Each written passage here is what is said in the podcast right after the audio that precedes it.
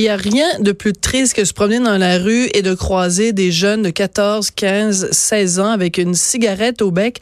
Et quand j'en croise, ça me fait toujours de la peine et j'ai envie d'aller les voir et de leur parler de ma cousine que j'adorais, ma cousine Evelyne, qui était une grande fumeuse euh, et qui a commencé à fumer très très jeune et qui euh, est morte à 48 ans d'un fulgurant cancer euh, du poumon. Elle a eu son diagnostic quelques jours euh, avant Noël et elle est morte au mois de mai. Euh, il y a plusieurs années de ça. Et euh, mais je pense pas que c'est la meilleure méthode d'aller voir les jeunes puis de leur faire peur en leur parlant de cancer. Il y a sûrement d'autres façons de convaincre les jeunes d'arrêter de fumer. On va en parler avec le docteur Nicolas Chady. Il est pédiatre, il est clinicien chercheur spécialisé en médecine de l'adolescence et toxicomanie à Sainte-Justine. Bonjour, docteur Chady. Bonjour. Quelle est la meilleure façon euh, quand euh, on est médecin et que on reçoit dans notre euh, cabinet des jeunes qui fument Quelle est la meilleure façon de les convaincre de cesser de fumer? Je pense qu'il y a plusieurs choses. D'abord, il faut être capable de parler aux jeunes, puis de trouver le jeune où est-ce qu'il est, qu'il est, en fait. Donc, il faut parler un peu leur langage. Euh, faut être capable de comprendre le pourquoi. Pourquoi est-ce qu'ils fument? Puis, quelles sont les motivations derrière ça? Est-ce qu'il y a des avantages pour eux? Est-ce qu'il y a des désavantages? Puis, travailler vraiment à trouver leur propre motivation, parce que dans la vraiment plupart des cas, ils en ont eux-mêmes des motivations puis des objectifs pour essayer de vraiment travailler avec eux et créer une, collaboration là, pour les encourager puis les supporter dans leurs efforts d'arrêt ou de cessation tabagique. Parce que vous, vous avez fait une étude qui tend à montrer que les professionnels de la santé proposent aux jeunes fumeurs moins de solutions pour euh, abandonner le tabagisme qu'ils ne le font avec leurs patients plus âgés. Autrement dit, quand on est un adulte, mettons 30, 40 ans, on rentre dans le cabinet du médecin, il va nous proposer des timbres, il va nous proposer bon différentes méthodes, mais les médecins sont hésitants à le faire avec les jeunes. Pourquoi ils hésitent à le faire avec des jeunes?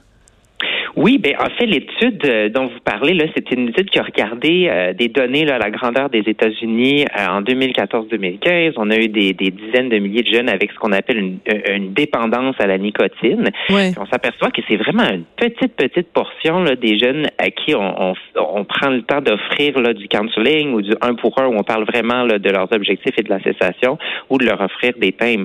Pourquoi? Ben, je pense que encore là, c'est une combinaison de facteurs. Étant pédiatre moi-même, on nous a pas vraiment enseigné pendant la résidence, comment faire du counseling tabagique, hmm. comment utiliser les outils qui sont disponibles pour les adultes. Puis je pense que c'est un peu dans la mentalité euh, en pédiatrie que ben peut-être que c'est pas notre travail de faire ça, ou peut-être que c'est des questions un peu délicates, ou peut-être même que bon ben les ados sont des ados, puis ils vont peut-être essayer de fumer de toute façon, mais bon, est-ce que c'est notre travail de, de, les encourager ou de les supporter à arrêter? Puis je pense qu'il y a un certain inconfort là, du côté des médecins d'y aller justement vers les thèmes, vers les gommes euh, de, nicotine qui ont été démontrés euh, quand même sécuritaires chez les jeunes.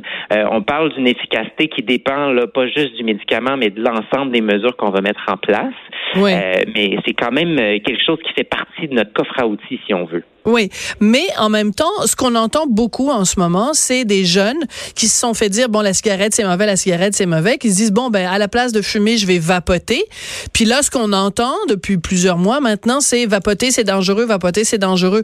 Donc j'essaie de me mettre dans la place mettons d'un jeune de 15 ans qui regarde les adultes en disant ben décidez-vous, est-ce que c'est mieux que je fume ou que je vapote? Qu'est-ce que vous répondriez à un jeune de 15 ans?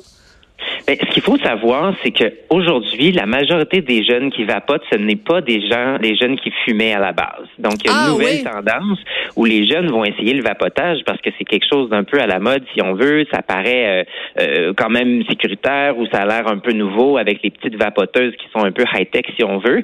Euh, puis, ce qu'on sait de, la, de par la science, c'est qu'en fait, des jeunes qui effectivement là ont une dépendance à la cigarette puis qui vont essayer la vapoteuse pour, bon, peut-être essayer d'arrêter de fumer, ils vont pas vraiment réussir. Donc, c'est pas une, méthode efficace. Souvent, les vapoteuses ont beaucoup de nicotine, donc ils peuvent même augmenter la dépendance à la nicotine.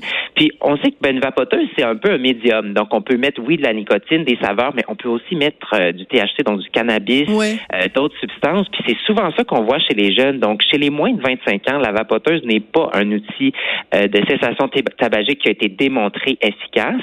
Puis, ben, vous faisiez allusion aux risques liés au vapotage directement. Oui c'est tellement nouveau qu'on apprend tout juste à connaître qu'est-ce qui se passe avec ça. Là, on entend beaucoup parler des cas de maladies pulmonaires aiguës. Il y a eu un premier essai là, qui a été rapporté au Canada. Il y en a euh, plusieurs autres là aux États-Unis. Euh, on sait que certains des produits chimiques qui sont utilisés pour euh, créer les liquides peuvent être très nocifs pour les poumons à hmm. court terme. Puis on ne sait pas vraiment à long terme qu'est-ce qui arrive. On pense quand même qu'il y aurait moins de produits chimiques dans la vapoteuse et son liquide que dans la cigarette traditionnelle. Mais est-ce que c'est beaucoup moins? Est-ce que vraiment on va avoir une, vraiment grosse diminution des risques de cancer et tout ça? C'est trop tôt pour le dire. Puis on s'aperçoit vraiment là, que ces vapoteuses-là peuvent causer des dépendances à la nicotine, à d'autres substances. Puis on le voit avec les cas de maladies pulmonaires, peuvent même avoir des effets là, très, très euh, immédiats à court terme. Mais en même temps, j'ai l'impression qu'on est en train de dire aux jeunes, euh, tu as le choix entre un poison puis un autre. Il y a un poison qui est peut-être un peu moins empoisonné, mais il reste quand même que, il faut le dire, puis il faut le dire haut et fort, il n'y a rien de pire pour la santé que fumer la cigarette, là. Que la nicotine, c'est quand même je veux dire, je comprends que, mettons, euh, peut-être on est, on n'a pas toutes les réponses concernant le vapotage, mais il reste que c'est juste une autre forme de poison, non? Oui, effectivement, la nicotine, c'est une des substances qui crée le plus de dépendance. Là, on a les opiacés qui causent beaucoup de dépendance, mais après ça, là, la nicotine, la cocaïne sont presque sur un pied d'égalité, euh, plus encore que l'alcool et la, marijuana et d'autres substances. Donc, oui, la nicotine, ça crée des dépendances, ça peut aussi avoir un impact sur comment le cerveau se développe à l'adolescence. Ça peut avoir des impacts, même à long terme, sur les capacités d'attention, de mémorisation. Sur le développement du cerveau? Ah oui, je ne savais pas.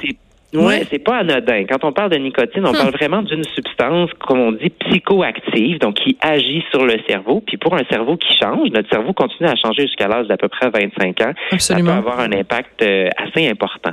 Oui. Alors, on a commencé en disant, mais ben, je vous racontais que moi, quand je me promène dans la rue puis que je vois des jeunes qui fument, j'ai vraiment envie d'aller les voir puis de leur parler de ma cousine, mais je sais que ça, ça aurait aucun effet. Comment on fait? C'est quoi les mots qu'il faut utiliser? Parce que là, on parle évidemment, puisque c'est l'étude que vous avez faite, de ce qui se passe dans le cabinet du médecin. Mais nous, comme parents ou comme oncles, tantes, euh, peu importe, là, comme adultes qui fréquentons des jeunes, comment on doit réagir? Comment, quel genre d'argument on peut utiliser avec un jeune pour le convaincre de, de soit de ne pas fumer ou d'arrêter de fumer?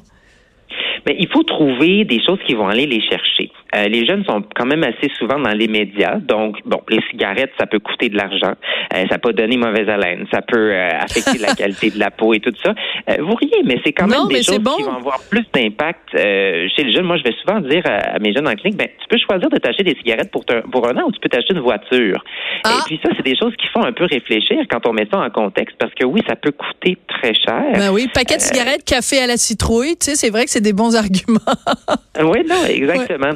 Euh, puis un peu comme je vous disais au tout début, il y a une approche qu'on appelle l'entretien motivationnel, qui est vraiment d'aller chercher les motivations du jeune. On peut dire à un jeune de faire quelque chose ou ne pas faire quelque chose, mais ultimement, si c'est pas quelque chose qui vient d'eux-mêmes, ça risque d'être peu efficace. On sait que la majorité des jeunes des ados qui sont fumeurs ont soit déjà essayé d'arrêter de fumer ou désirent arrêter de fumer. Ça, hmm. on le crie pas sur les toits, mais on le sait que le plus de fois on essaie d'arrêter, le plus de fois on a des chances d'avoir du succès. Puis les ados ne sont pas tellement différents des adultes à, ce niveau-là, dans le sens que beaucoup veulent arrêter de fumer. Oui. Mais en même temps, est-ce que vous êtes de ceux qui disent, par exemple, que vu que c'est les, les, à l'adolescence, on est à un âge où beaucoup où on est, on se fie sur des modèles que justement quand on voit dans, soit dans des, bon, dans des publicités on les voit peut-être moins, mais au cinéma quand on voit des gens cool qui fument la cigarette, que ça peut avoir euh, une influence et qu'il faudrait faire attention à ça dans les séries télé par exemple. Est-ce que, est-ce que vous êtes de ceux qui disent ben il faudrait peut-être faire attention aux modèles qu'on présente aux jeunes?